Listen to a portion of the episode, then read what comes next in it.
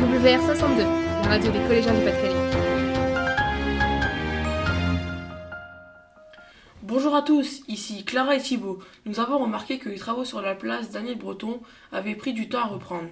Afin de savoir pourquoi, nous avons rencontré M. Fauquemberg, adjoint à la culture, et M. Roger, archéologue. Monsieur Fauquemberg, pourquoi les travaux ont-ils été arrêtés si longtemps?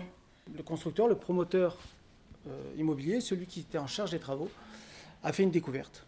Un trou de 45 mètres de profondeur. Le puits gallo-romain que l'on a retrouvé euh, sur, euh, sur la place, il est daté de l'an 160, de l'époque d'un empereur qui s'appelait Marc Aurèle. Ben, il a fallu aller un peu plus loin dans les recherches. Ce qu'on a fait, on a fait un diagnostic de fouilles. On a fait une prescription archéologique auprès, du ministère de la Culture, s'appelle la DRAC, là nous concernant pour l'archéologie.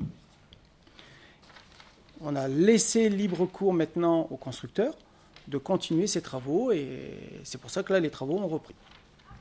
Monsieur Roger, y a-t-il eu d'autres découvertes importantes à Grenay Les Mérovingiens à Grenay ont occupé les lieux. Probablement, ils vivaient probablement à l'emplacement de la place Daniel Breton et le cimetière se trouvait à l'emplacement de la rue Garros. Donc on sait que les Mérovingiens ont vécu à Grenay de l'an allez, 450 à l'an 800. On sait qu'ils étaient là parce qu'on a des objets qui le prouvent. Mais la vie ne s'est pas arrêtée. La vie a continué à Grenay, mais on retrouve des tombes vides, sans rien. Donc on a du mal à les dater parce qu'il n'y a plus d'objets, il y a plus d'objets dans les tombes. Vous parlez d'ossements, que se passe-t-il lorsqu'on en retrouve?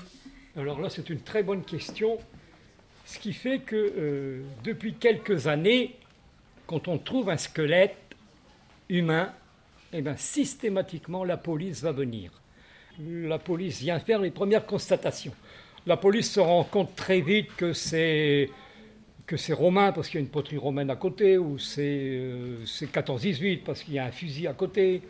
Donc euh, tout de suite, la police dit bon, bah, à Arras, vous pouvez venir faire les fouilles. Euh, c'est d'antiquité ou c'est du 14-18, euh, c'est pas un crime, vous pouvez venir.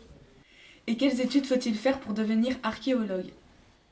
Alors après un bac L, il vaut mieux après s'aiguiller sur l'histoire de l'art. Lille, Amiens, propose aussi des cursus, même histoire de l'art et en parallèle aussi études archéologiques. Et ensuite, bah, continuer en histoire de l'art et euh, avec forcément l'option archéologie jusqu'au bac plus 5 si vous voulez en faire votre métier.